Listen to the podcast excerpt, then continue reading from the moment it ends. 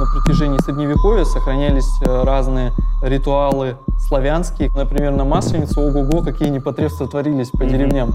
Брак — это такая уступка. Идеал жизни человека на земле — это, конечно, воздержание. Детей женили между собой, когда они еще не были способны к деторождению. Есть э, воспоминания, во-первых, иностранцев, которые писали о том, насколько же московитяне развратные люди и развратный у них образ жизни. Нужно понимать, что вообще прелюбодеяние и блуд — это разные вещи. Нельзя было заниматься сексом по воскресеньям и в великие праздники. За преступление в брачной сфере выносили штраф, наказывали рублем. Главное доказательство этого преступления — ребенок. Ребенок, да. Чаще всего детей убивали. И вообще история блуда в России — это история крови и слез.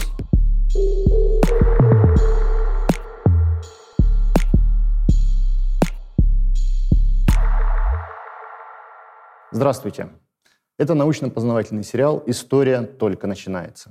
Здесь мы разговариваем с учеными, которые открывают прошлое, изучают то, что от него осталось. И сегодня у нас в гостях Павел Романов, историк, который изучает брак, внебрачные отношения и наказание за внебрачные отношения в России XVIII столетия. Павел, для меня, как для человека, который изучает институциональную историю XIX столетия, тема вашего, вашего исследования довольно экзотична. Что вас привлекает в истории брака, брачных отношений и наказаний за внебрачные отношения? И почему это интересно вам и кому это может быть интересно, кроме вас? Добрый день, Емельян Тариелович. Ну, я должен сказать, что я начал заниматься историей блуда и вообще внебрачными отношениями в России XVIII века не просто так. То есть это случилось по той причине, э, поскольку я занимался историей сибирских острогов. Вот сибирские остроги известны прежде всего как оборонительные пункты Сибирь, э, российского государства в Сибири 17-18 э, веков. Но на самом деле это важнейшие административные пункты. Пункты, которые позволяли внедрить правовое поле Российской империи на территории Сибири. То есть там вершился суд, там проходило дело производства. И от одного из таких острогов, у Мривинского острога, остался достаточно большой комплекс э, делопроизводства. Делопроизводство середины 18 века, 1750-х, 1760-х годов. И когда я подходил к его изучению, меня удивило, что большинство из дел – этого Мариинского острога являются делами о блуде. И меня заинтересовало вообще, что такое блуд и почему Россия в XVIII веке пыталась с ним так бороться. И, собственно, с, от этого вопроса и начался мой э, исследовательский интерес. И я обнаружил, что на самом деле про блуд в XVIII веке, про э, внебрачные сексуальные отношения э, вообще почти никто не писал до самого последнего времени. И лишь в последнее время с э, пробуждением интереса к э, социальной истории, к исторической антропологии в России XVIII века, э, историки начинают задаваться вопросами, а как расследовался блуд и вообще, что это заявление и как это все происходило. Павел, ну вы знаете, мой научный руководитель как-то говорила мне так, что если этим никто не занимался, то, может быть, и не нужно этим заниматься. Все-таки что питает ваш интерес к этой теме и почему вы считаете, что это интересно сегодня? Ведь, как известно, знаменитый французский историк, основатель школы аналов Марк Блок, а, писал о том, что каждое новое поколение историков ставит новые вопросы прошлому. Почему вы ставите эти вопросы прошлому? Ну, на самом деле, э, пожалуй, один из самых известных исследователей этого вопроса, Ирина Ралдугина, она тоже заметила, что ее научный руководитель когда она подходила к изучению знаменитой Калинкинской комиссии XVIII э, века, которая боролась с непотребством в Санкт-Петербурге, то есть проституцией, э, она, он ей сказал, что вообще-то в советское время сексуальность не была интересна историкам. И вот э, поэтому это и не изучено. Но меня прежде всего интересует проблема правоприменения. И скорее я подхожу к своему вопросу как широкому вопросу вообще в принципе правоприменения в России XVIII века, во-первых. А во-вторых, э, я замечаю, что эта тема, она показывает достаточно сложные отношения между светской и духовной властью в России XVIII века. И, соответственно, второе историографическое поле, к которому я подвел свое исследование, это вообще э, история российской церкви, история духовного суда в России XVIII века. Собственно, поэтому с этими новыми вопросами, которые я считаю, что являются сейчас актуальными, и пробуждение к истории правоприменения в России 18 века, думаю, что никто не будет сейчас отрицать, которая в последнее время очень усилилась с работами, э, посвященными, например, э, знаменитому преступнику московскому Ивану Каину, колдовству 18 Это работа века. Акельева, да? Да, Евгения Владимировича Акельева. Колдовству в России 18 века. И, конечно же, работами, посвященными слову и делу в России 18 века. Это, собственно, правоприменение становится одной из э, таких актуальных и перспективных э, полей такого исторического исследования. Во-первых. Во-вторых, я должен сказать, что, наверное, сейчас в России э, очень актуальными становятся, как и во всем мире, проблемы, связанные вообще, в принципе, с вмешательством государства в личную жизнь человека, церкви и растущая роль православной церкви, в том числе в России на сегодняшний момент, подтверждает актуальность этих вопросов. И мне интересно вообще посмотреть, а насколько глубоко государство и церковь вторгалась в личную жизнь человека в России XVIII века. XVIII век известен как век больших перемен. Ну, очень часто XVIII век называют вообще веком России. То есть Россия сначала пережила масштабнейшие реформы Петра I, затем добилась внушительных э, успехов на внешнеполитической арене, ну и превратилась в такую огромную империю, сильную империю, вошла в концерт мировых держав. А, но скажите, а как строились брачные отношения и как регулировались а, внебрачные отношения в истории до Петровской Руси, чтобы затем мы могли понять вот этот масштаб перемен, масштаб изменений, которые происходили в обществе уже в XVIII столетии? Ну, вообще стоит сказать, что э, православная церковь э, в России, христианство, в принципе, в России, оно достаточно долго внедрялось вообще в жизнь э, славян, россиян, если угодно, до 17 века. И еще на протяжении Средневековья сохранялись э, разные ритуалы славянские, которые, в которых вообще, в принципе, сексуальные обряды играли большую роль. А, есть много Это языческие работ... обряды? Да, языческие обряды. Mm-hmm. Вот есть много работ, которые посвящены этому вопросу.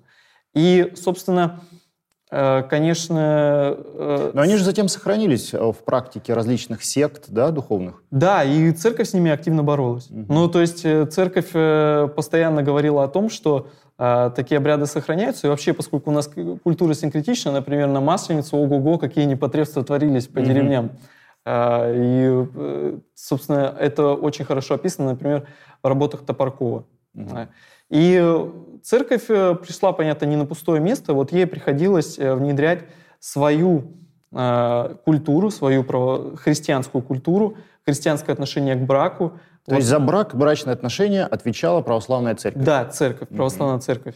Вот здесь, на территории России. И собственно, что это вообще за культура? Что это за культура брака, которую мы называем христианской культурой? Ну, во-первых, брак — это такая уступка, уступка, которую делает христианство по отношению, в принципе, к людям, э, к людям, которые э, склонны грешить, поскольку э, вообще считается, что идеал жизни человека на земле в христианстве — это, конечно, воздержание. Но воздержание возможно, в принципе, только в монастыре. То есть место, где тебя не одолевают никакие соблазны. А, месте, где ты можешь полностью предаться своему служению Господу Богу. И церковь была скептически настроена к людям, которые решили воздерживаться от сексуального желания вне монастыря.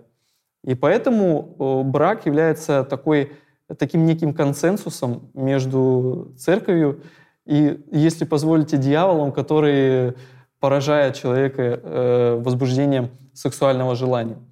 И, собственно, в браке человек должен существовать всю свою сознательную жизнь, Поэтому, Прямо всю? Ну да, сознательную имеется в виду, что ребенок еще не такой угу. сознательный, как взрослый а человек. были какие-то ограничения вот возрастные, когда можно вступать было в брак? И они как-то отличались а... а в практике до Петровской Руси и уже в 18 столетии? Ну, э, известно, что в, в принципе, как э, только проходила стадия полового созревания, то дети вступали в брак. Но более того, детей женили между собой, когда э, они еще не были способны к деторождению. То есть такие mm практики существовали. И браки были очень ранними. То есть э, люди были заинтересованы, особенно крестьянские семьи, как можно раньше решить вот этот вопрос брака для своего ребенка. И, э... Это не зависело от социального положения. Крестьянские дети, а дети боярства, дворянства. Я думаю, что зависело, но, во-первых, э, известно, что крестьянский вопрос брака, он, в принципе, гораздо сложнее, чем дворянский, поскольку крестьянин, крестьянский мальчик получит землю только тогда, когда он э, вступит э, в брак. А крестьянская же девочка, она как бы такой э, носитель ценностью тоже э, своеобразно материальной, поскольку, во-первых, нам нужно избавиться от лишнего рта, а во-вторых, э, нам нужно получить за нее кладку, это если мы говорим про крестьянскую культуру, то есть такой своеобразный ну, выкуп э, этой девочки из крестьянской семьи. Э, поэтому нужно как можно раньше решить этот вопрос, вопрос брака. В дворянских семьях уже понятно, в боярских семьях этот вопрос решается с точки зрения, в принципе, культуры, такой аристократической культуры, когда брак является носителем Э, показателем каких-то социальных связей, укрепления этих э, связей между разными, например... Ну, была и политическая мотивация, да? Да, политическая мотивация. Mm-hmm. Боярскими кланами или э, дворянскими семьями. Э, Петр I не одобрял э, браки, просто сказали про 18 век, и он э, браки, э, именно ранние браки, я имею в виду. Mm-hmm. И поэтому он э, в начале 18 века ограничивает э, возраст вступления в брак – 20 годами для молодых людей, для мужчин, и 17 годами для девушек. То, То есть, есть до... не раньше 20 да. для э, молодых людей, и не раньше 17 для девушек. И не раньше 25 лет для гардемаринов. А, да, вот то есть э, он считал, что морская, ничего не должно отвлекать молодого человека от познания э, морской службы и вообще служения Отечеству. Угу. Э, и, собственно, все, что мы знаем, э, наверное, о русской э, сексуальности и вообще браке и в небрачных э, сексуальных отношениях э, описала в своей книге, в классической книге э, «Секс-сообщество среди славян X-XVIII века» Ив Левин. Э, это американский историк. И она пишет, что вот, собственно, вот это брак по расчету, вот эта ситуация, которая складывалась в христианской культуре, она не позволяло получить э, людям, которые вступают в брак, эмоциональное удовлетворение. То есть ранний брак, э, по ее мнению во многом, э, и как отмечали историки, брак по расчету, это, собственно, брак в большинстве случаев между людьми, которые друг друга не любят и которые друг другу не интересны. Но ничего не изменилось, да? Не знаю, но мне кажется, что сейчас браков по расчету стало гораздо меньше. Да, или больше? Э, не знаю, не буду отвечать. Хорошо. А, Павел, вот к Петру мы еще вернемся. А вот до Петровская Русь. То есть, угу. с одной стороны, есть институт брачных отношений, с другой стороны, есть церковь, которая должна следить, насколько в браке отношения между мужчиной и женщиной правильны с точки зрения православной христианской морали. А есть ли какие-то представления, я не говорю о том, что есть ли какая-то статистика, но есть ли какая-то экспертная оценка как часто население Московской Руси, ну или России до Петровского времени, как часто они грешили, да, люди из различных социальных слоев, а, и вступали в небрачные отношения. И какого, какого рода были эти внебрачные отношения? А, вообще э, есть воспоминания, во-первых, иностранцев, которые посещали Московию, и писали о том, насколько же моск московитяне развратные люди, и развратный у них образ жизни, mm. э, как часто они В сравнении э, с европейцами? Решат. По сравнению с европейцами, да. Конечно, как бы сейчас, э, если даже вспомнить книгу знаменитую классическую Монтаю «Окситанская деревня», да, мы можем вспомнить, что э, и средневековые люди Европы тоже достаточно часто грешили. Мне кажется, это вообще такая перманентная э, ну, если не проблема, такое перманентное явление существования человечества. Э, я думаю, что э, от блуда не был не убережен ни один народ, существовавший на Земле. Но и, э, конечно, есть воспоминания о том, как князья, например, относились к блуду. Князья были достаточно равнодушны к блуду, которые проявляли их подданные – или, например, блуду, который происходил даже в княжеских покоях. Например, э, есть воспоминания, как один из князей э, в ответ на то, что ему сказали, что его жена грешит, прелюбодействует у всех на глазах, ответил, что ну и я тоже так делал, и она мне ни слова не сказала, поэтому я не буду с этим разбираться. Вот это очень, очень интересно. То есть блуд – это не женское преступление, но вообще преступление. То есть мужчина, который а, вступил во внебрачные отношения, он тоже, в общем-то, может быть привлечен к суду или что? Или к какому-то общественному моральному порицанию? Э, по православным правилам, не по православным, по христианским правилам, правилам Василия Великого, э, можно судить о том, что церковь на ранних э, этапах а, говорила о том, что прелюбодейство и блуд мужчины не равно прелюбодейству женщины. Mm. Ну, потому что, как описал знаменитый, не знаменитый, но очень э, важный исследователь этого вопроса, автор книги «Прелюбодейство, э, «Прелюбодеяние по русскому праву» Михаил Михайлович Брашкевич, э, что «быль молодцу не в упрек». Это э, он так выразил формулу, по которой существовало до Петровского общества. То есть... Э, То есть у женщины блуд, у молодца быль. Да, у молодца как бы, ну, с кем не бывает, ребят, нормально все. Угу. Но и вообще, как бы, Василий Великий тоже говорит о том, что э, и женщина, и мужчина, они наказываются, собственно, по-разному. Например, мужчина может привлечь э, женщину к ответственности за прелюбодеяние э, к самой жестокой, вот по правилам Василия Великого. Э, там, например, э, вплоть до изгнания из города, вырывания ноздрей.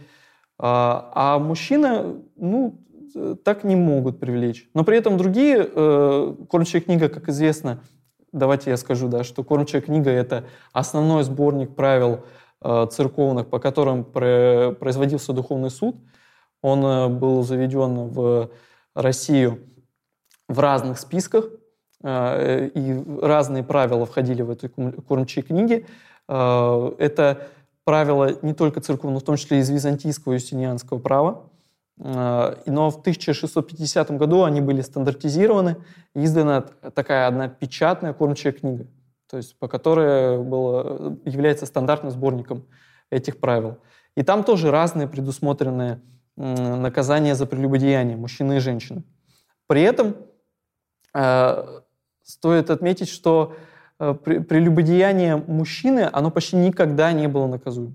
Вообще, почти никогда. То есть практика показывает, что мужчину никогда не привлекали к э, преступлению за прелюбодеяние или порой э, ну, просто избегали как бы, этого вопроса, когда было уже, его вина была очевидна.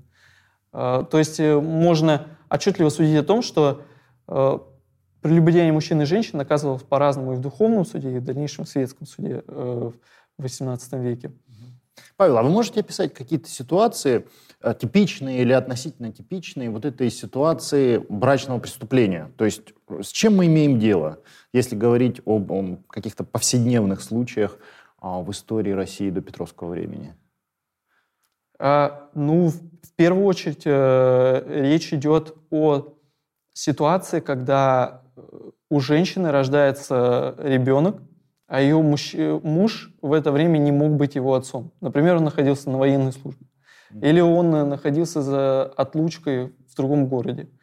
Э, или она была вдовой в том числе. Mm-hmm. То есть нужно понимать, что вообще блуд, прелюбодеяние и блуд – это разные вещи. Mm-hmm. Блуд – это прелюбодеяние, кровосмешение – это тоже разные вещи. И вот э, сюда еще в этот список блуд, прелюбодеяния, кровосмешения стоит добавить насилие. Насилие именно изнасилование. Внутрисемейное да. насилие? Или, Нет, или... изнасилование. А. Да, то есть сексуальное насилие. Блуд э, чаще всего, во-первых, это как глагол «блудить». Ну, то есть это э, фактически описывается секс, во-первых, э, этим термином. Во-вторых, описываются так от, отношения Э, между... То есть любой секс, и внутри брака, и внебрачный, да. это все блуд. Да. Угу. Ну, как бы понятно, что внутри брака навряд ли, но в том числе порой упоминается, что блуд творили. Угу. То есть, э, или э, чаще всего в положительных коннотациях употреблял слово «любовь». То есть угу. лю, любили друг друга. То есть вот так.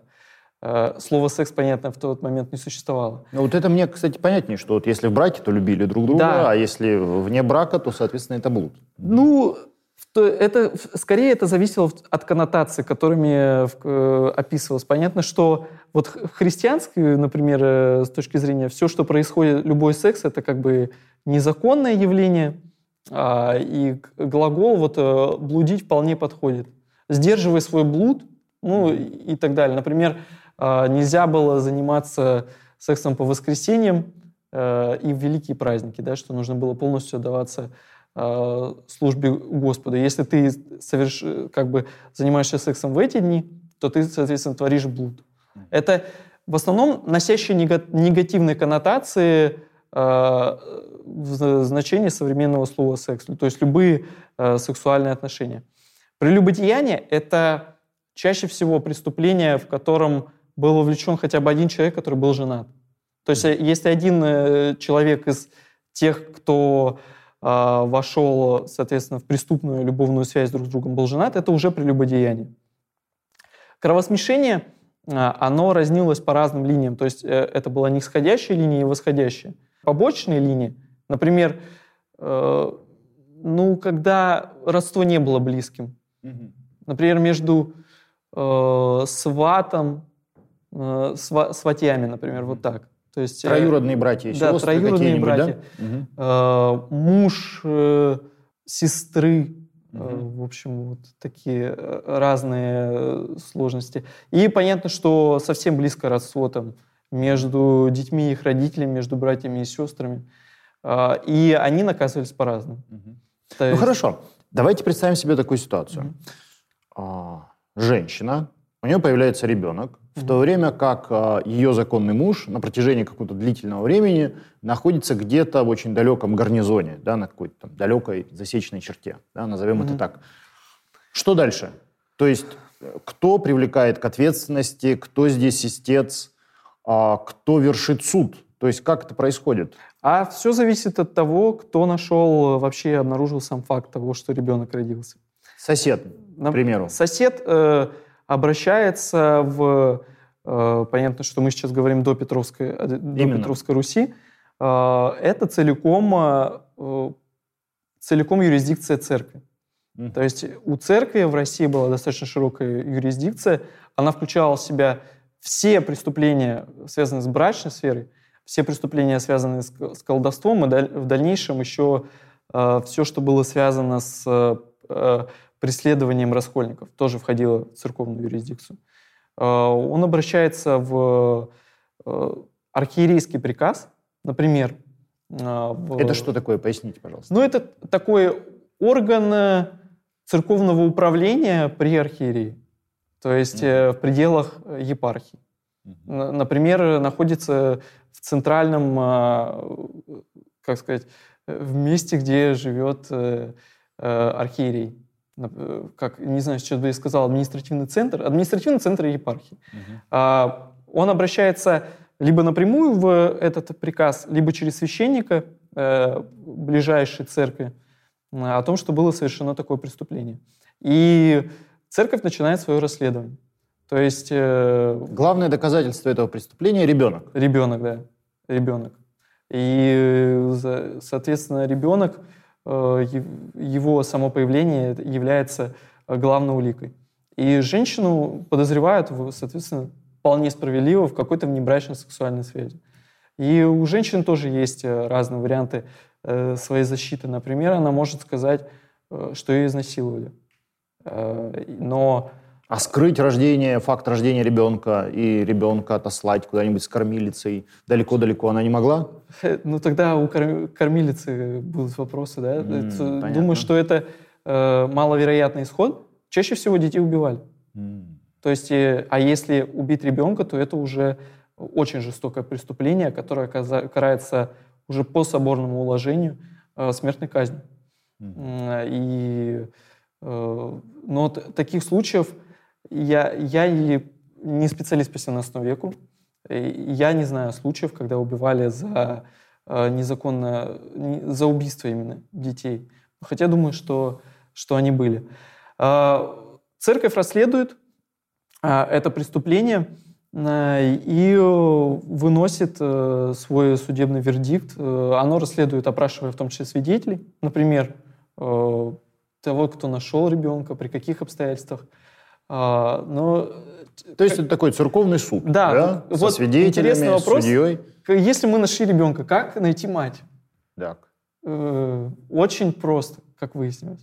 Нужно собрать всех вдов, которые есть в этой деревне окружной, и отправить их э, проверять э, грудь, нажимать на грудь, у кого пойдет молоко, та и мать является матерью. То есть это достаточно такой широкий метод следствия, который был в ходу в России, в принципе, 17-18, я думаю, это какой-то такой архи- архетипичный. А следствием тоже духовенство занималось? Да, следствием занималось духовенство. И следствие, и суд – это все прерогатива церкви. И в том числе даже порой физическое наказание. То есть, например, могли наказать плетьми. И это прерогатива духовенства. В принципе, у церкви были достаточно широкие полномочия в России 17 века. Э, бы, например, нельзя было привлечь к светскому суду э, человека, причастного к духовенству. Даже крестьянина э, одной из вотчин церкви нельзя было привлекать к светскому суду. Только лишь за какие-то серьезные преступления, вроде убийства. Ну, то есть такие, которые светский суд просто не имеет возможности не вступить уже. А во всех остальных случаях духовенство само вершило суд и между собой, и над э, населением церковных вотчин, и по тем делам, которые я назвал, например, преступлением брачной сферы. Как быстро выносились приговоры церковным судом, и насколько строги они были? Я изучал дела именно Суздальского архиерейского приказа. А и... почему вы его выбрали? А мне, конкретно я занимаюсь 18 веком, и мне нужно было посмотреть э, на одно очень, один очень важный такой хронологический момент, когда Петр уже правил Россией, э, и была издана так называемая инструкция патриарха Адриана э, 1697 года, э, которые, по которой за преступление в брачной сфере выносились штрафы. То есть наказывали рублем. А, и между тем, как э, отдали эти дела в светский суд. И я выбрал как раз, э, работая в РГАДО, Российский государственный архив древних актов в Москве, я выбрал этот фонд, чтобы посмотреть, э, как в 1715 году посередине расследовались такие дела, именно духовенством. И меня поразило то, насколько быстро выносились в духовном суде, в принципе, решения по таким вопросам. Быстро это сколько? Быстро это в течение месяца. В течение месяца? Да, расследовали дела э, очень быстро. Например, э, я изучал дела о кровосмешении и о изнасиловании. Об изнасиловании дела, как известно, и сейчас не самые простые. Их расследовать очень сложно. Э, и у церкви это получалось не очень успешно. А по той причине, что у церкви отсутствовала пытка как инструмент дознания. Церковь не пытала людей в своих застенках. И к этому порой оперировал Петр, когда разбирался, какие дела можно э, передать в духовный суд, а какие нет. Он говорил о том, что по этим делам полагается пытать людей, а, вот вы как бы этим не занимаетесь, поэтому я не буду вам это давать. Как и... наказывали? Ну вот э, Суздальский архиерейский приказ, в принципе, наказывал покаянием монастырским. Это то есть тюр, фактически в тюрьму отправляют в монастырь на черные, э, черные работы. Черные работы — это, например, печь хлеб. Самое сложное, одно из самых сложных, что можно делать в монастыре. А, ну, вообще любая, знаете, физическая работа сложная. А в монастыре ее выполняли в 17-18 веке люди, которых отправили туда на церковное монастырское покаяние. А, это один из методов э, решения. То есть женщина отправляется в монастырь. Взять с собой ребенка, как я понимаю, она не имеет возможности. А что происходит с ребенком? А, тут э, интересно. Э, во-первых, в тех делах, когда, которые я расследовал, расследовал, исследовал, э, там дети не выживали.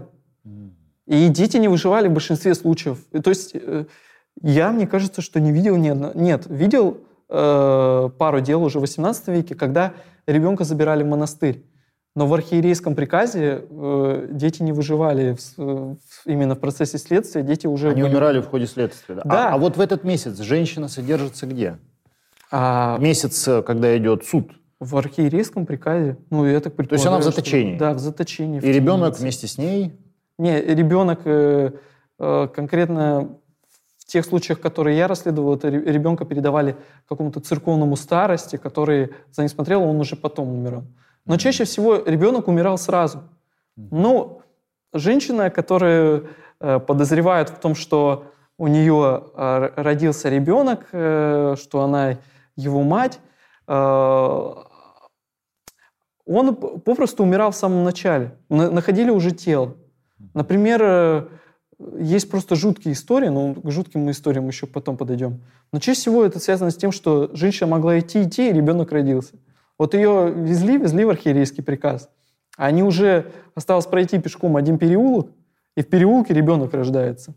Я думаю, что все эти роды, а, когда ребенок рождается не в а, палате родильного отделения, э, клинической больницы, а в переулке э, какого-то э, провинциального российского города 17 века, а это опасность и для ребенка, понятно. Ну, конечно, детская смертность, все знают, что она была в 18-17 веках, в 19 веке очень высокая. А, ребенок не выживет, скорее всего. Но и женщина не выживет. Потому что женщину э, начинают допрашивать, в принципе, помещают в некомфортное помещение – и она может там умереть. В XVIII веке, э, я еще позднее об этом скажу, в сыскном приказе э, умирала половина женщин, которых привлекали к следствию. И вообще история блуда в России – это история крови и слез. То есть э, ничего такого экзотического, Куртуазного, да? приятного, да, эти дела за собой не несут. Это, это всегда заканчивалось в конечном счете э, чьей-то смертью, если позволите. Потому что бывали и случаи, когда детей, э, дети незаконно рожденные, э, у них родители наказывают ссылкой в монастырь, а дети остаются в деревне одни, и как бы и ничего хорошего им жизнь не несет. Можно видеть, что если жена оставалась как бы вдова, ей уже приходилось по миру побираться, потому что у нее нет хозяйства. Угу. А дети им также приходилось ходить миром, просить милостыню, и чтобы им кто-то э, дал на хлеб насущный. А какой был срок вот этого монастырского покаяния для женщины? Ну, чаще всего э, это был срок, срок назначался в два, в три года, но вот Абрашкевич, Михаил Михайлович Абрашкевич и Александр Иванович Загоровский, это тоже очень известный правовед России XIX века, он написал книгу «Развод по русскому праву». Он пишет о том, что порой назначались вообще фантастические сроки, типа 10 лет, 10 лет э, покаяния. Но э, это достаточно редко это было. И вообще э, нормально было, когда ты проходишь покаяние церковное, будучи у себя дома. Ну, то есть дома под надзором священника местной церкви. И скорее это было большинство таких дел когда покаяние заключалось в каком-то количестве земных поклонов. Это не было публичное покаяние, часто в 17 веке, насколько я понимаю. И э, ты дома именно следовал э, такому строгому житью под надзором священника, от которого, конечно, можно было, в принципе, договориться, во-первых, с приходским священником, я думаю, не составляло труда, потому что вы все находитесь в таком замкнутом пространстве, вакууме какой-то деревни или села. А муж получал развод вот после того, как его жена была увлечена э, в блуде? Он, э, я вот предлагаю на этом моменте перейти в 18 век, но остановиться в, духов, в духовенстве, потому что есть Хорошо, много тогда у меня еще один вопрос. А, женщина, угу. отбыв срок монастырского покаяния, допустим, год или два, я так понимаю, это, в общем-то, такой стандарт да, правоприменения, а затем она возвращается к нормальной жизни, правильно? А каково было отношение к ней общества, социума? Вот, э, конечно, вы задали такой вопрос страшный для меня, потому что у меня просто нет источников, чтобы судить об этом. Но мы можем, конечно, предполагать, вот э, есть э, работа, посвященная XIX веку, там, как вот в то время относились к прелюбодейцам э, и блудницам, и можно говорить, что это такая на всю жизнь, конечно, пятно, которое тебя не покинет. и всю жизнь придется жить с подозрительным, если не сказать жестоким отношением односельчан угу. к себе. Но это сложно, сложно выяснить. И Петр начинает реформировать вот эту систему сразу же? Или все-таки это не, не та реформа, не то преобразование, с которым он торопился? А... Как быстро он вмешивается? Угу. Как быстро государство приходит в эту сферу регулирования брачных отношений? Ну, если вспомнить историю еще его отца и историю патриарха Никона, э, патриарх Никон, как известно, автор самой такой э, неоднозначной реформы православной церкви в э, России XVII века – которая поделила страну на раскольников и э, следователей правой веры, то можно вспомнить, что Алексей Михайлович уже, в принципе, начал секуляризационный процесс с соборным уложением, когда пытались, например, создать монастырский приказ. А, и вообще, э, в принципе, процесс секуляризации начинается еще при Алексее Михайловиче. Но а, после вот этого конфликта, который у него случился с патриархом Никоном, в вопросе духовного суда, в принципе, светская власть отошла. И Петра Первого, мне кажется, что его это, в принципе, до 18 века особо не интересовало. Я имею в виду, то есть, первые 10 лет его самостоятельного правления. А, но в дальнейшем, в 1697 году, случается один интересный случай. Вот в Сибири есть город Енисейск. Про него, я думаю, знают только жители Красноярского края и или, например, вот у нас недавно была презентация замечательной книги, э, посвященной енисейским купцам. Торговля а, по правилам и без. Татьяна Яковлевой. Да, фантастика. Можете купить в издательстве «Европейском». А, и вот э, в этом Енисейске происходят странные события. Туда э, сибирский митрополит из Тобольска присылает своих десятиначальников. Десятиначальников — это фактически церковные судьи, которые имеют неограниченные полномочия в расследовании дел, связанных в том числе с блудом. И вот они начинают там свои следственные действия в 1697 году. И э, жалуются э, купечество Енисейское и вообще люди э, знатные из Енисейска жалуются, что фактически это вымогательство денег, э, и с целью этого были десятиначальники туда посланы. Потому что э, еще по Э, скорее всего, вот по уставной грамоте патриарха Иакима, это тоже середина 17 века, э, уже, я просто не нашел эту грамоту, не могу ее пока найти, но на нее ссылаются очень активно. Уже тогда начали собирать э, штрафные деньги за блуд, непотребное житье, изнасилование и все прочее. И вот они начинают хватать девок и говорить, девки, говорите, кто вас тут насильничал, с кем вы блудили – и ведут себя очень жестко по отношению, в принципе, к девушкам, жителям города Енисейска. Эти десятиначальники – это представители церкви? Да, это представители церкви. Э, Причем, может быть, даже э, в священническом сане. Потому что в 18 веке десятиначале э, это уже... Но они, а, они, соответственно, приезжают в этот городок, приехали в этот город не по своему, что называется, по чину, Их послали, да, да митрополит послал их, то есть вот для следствия. И как бы в документе в этом, это уже Петровский указ о разрешении этой проблемы. Там говорится о том, что, в принципе, по всей Сибири творятся такие дела, связанные с церковью. Mm-hmm. То есть церковь фактически пользовалась э, этой возможностью расследования таких дел э, как э, возможностью заработать денег в том числе. То есть э, для самой бедной сибирской э, епархии. Известно, что сибирская епархия, она была освобождена там, от половины э, разных, э, в том числе в ходе синодальной реформы, разных э, повинностей перед синодом. То есть они не платили по многим пунктам э, деньги в общую казну, э, потому что они были бедные. Там не так много приходов, во-первых, в Сибири, не так много людей, а в Сибири еще до 18 века хлеба не было вообще почти. Э, ну и вот они начинают там э, расследовать эти дела, десятиначальники, Э, вполне э, справедливо жалуются купцы царю напрямую. И царь, находящийся, как известно, в это время за границей, своим указом пишет, что э, его смысл его слов можно вести к следующему, что, конечно, это духовное дело, но когда духовное дело касается разорения мирян, то есть моих людей, по, как бы подопечных, скажем так, его царского величества, то мы имеем право вмешаться и пресечь эти дела.